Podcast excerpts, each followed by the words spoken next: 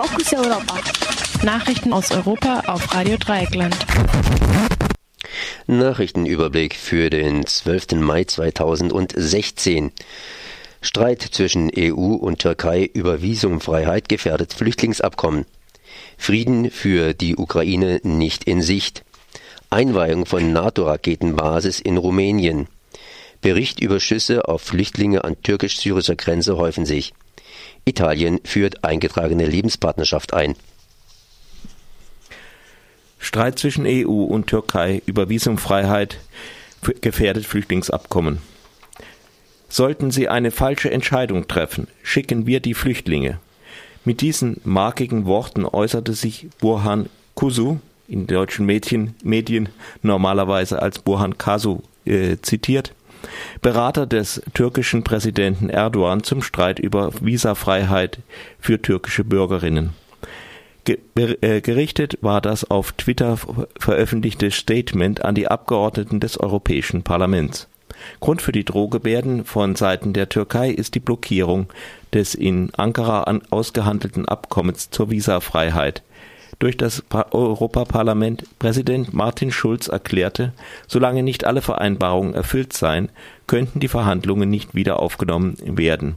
Möglicher Punkt des Scheiterns ist die von der EU geforderte Reform des Antiterrorgesetzes der Türkei.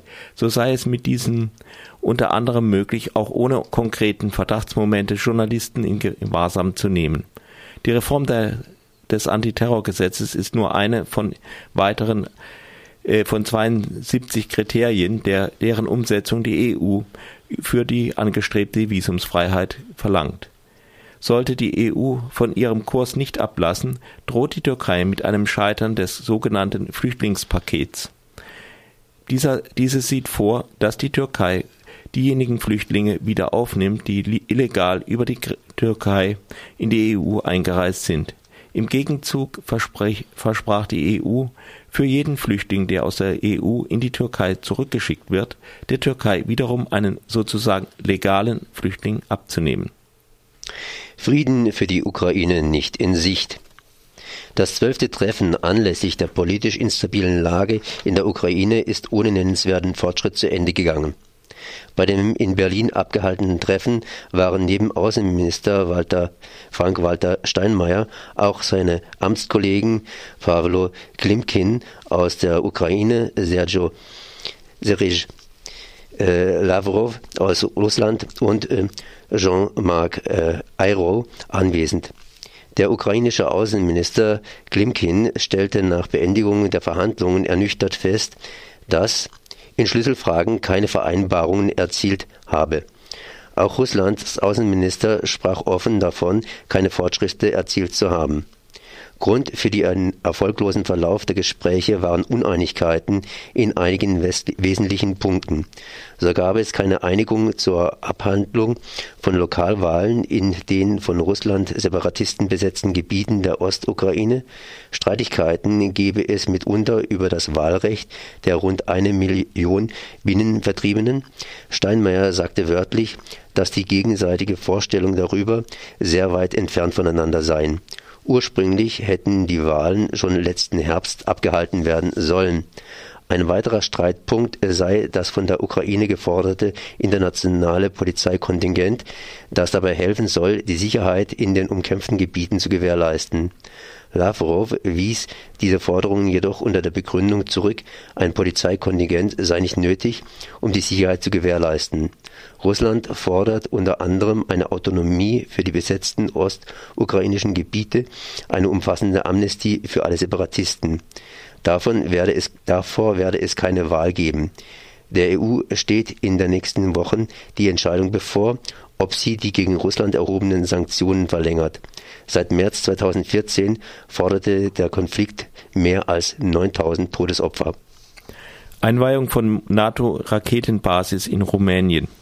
Im Laufe des heutigen Tages wird die neue Raketenbasis der NATO nahe des rumänischen Militärflugplatzes Deveselu eingeweiht. Die Basis besteht aus einer Raketenstellung sowie einer Radaranlage zur Überwachung. Die 2010 getroffene Entscheidung zugunsten der Station war die Reaktion auf das wachsende Gefühl der Bedrohung gegenüber dem Iran und seinem Atomprogramm. Unlängst gab es aber Kritik an dem der nun fertiggestellten Anlage. Ein Sprecher des Internationalen Institut, Instituts für strategische Studien, kurz IISS, sagte, es gebe keine schlagkräftigen Beweise dafür, dass der Iran aktiv an Mittelstrecken- und Interkontinentalraketen arbeitet. Zudem hatte Moskau in der Vergangenheit mehrfach betont, die Basis so dicht vor der Haustür als Provokation aufzufassen. Zuletzt gab es auch Kritik von deutscher Seite. Alexander Neu von der Linken äußerte sich folgendermaßen. Mit dem NATO-Raketenabwehrsystem ist die Fähigkeit gegen, gegeben, Russlands Nuklearpotenzial zu neutralisieren. Allein das vertieft das ohnehin schon vorhandene Misstrauen enorm und zwingt die russische Seite wiederum militärische Gegenmaßnahmen zu ergreifen. Auch ein namentlich nicht genannter General der Bundeswehr benannte die Basis in Bezug auf die derzeitige politische Lage als nicht hilfreich. Unbeirrt davon soll bereits am kommenden Freitag der erste Spatenstich für eine weitere Raketenbasis in Polen erfolgen.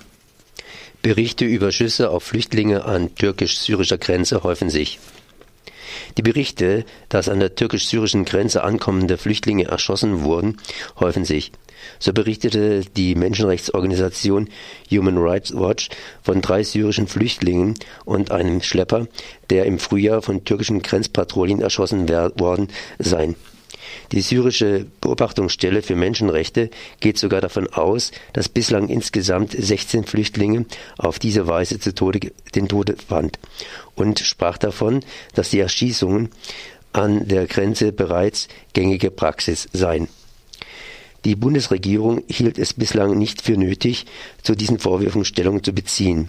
Es soll wohl eine weitere Verschlechterung des Klimas zwischen der Europäischen Union und der Türkei vermieden werden. Italien führt eingetragene Lebenspartnerschaften ein. Als letztes Land Westeuropas hat Italien eingetragene Lebenspartnerschaften von homosexuellen Paaren ermöglicht. Der Handlungsbedarf war dringend.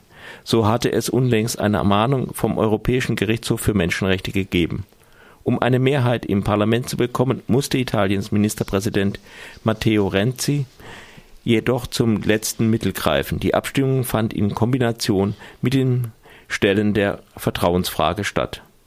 Während Monika Cirinna, Initiatorin des Gesetzes die und Abgeordnete der Demokratischen Partei, das Abstimmungsergebnis feierte, gab es allerdings auch Kritik. Vielen Aktivisten geht das Gesetzesentwurf nicht weit genug. So ist es gleichgeschlechtlichen Paaren beispielsweise nicht erlaubt, Kinder zu adoptieren. Mit diesem Zusatz wäre die Abstimmung jedoch wahrscheinlich verloren gegangen. Die Debatte um das Gesetz hatte das zuletzt rege Diskussionen befeuert. Die reformresistente katholische Kirche hatte sich massiv in den politischen Entscheidungsprozess eingemischt und vehement Stimmung gegen die Reform gemacht. Die italienische Bischofskonferenz nannte die Abstimmung eine Niederlage für alle.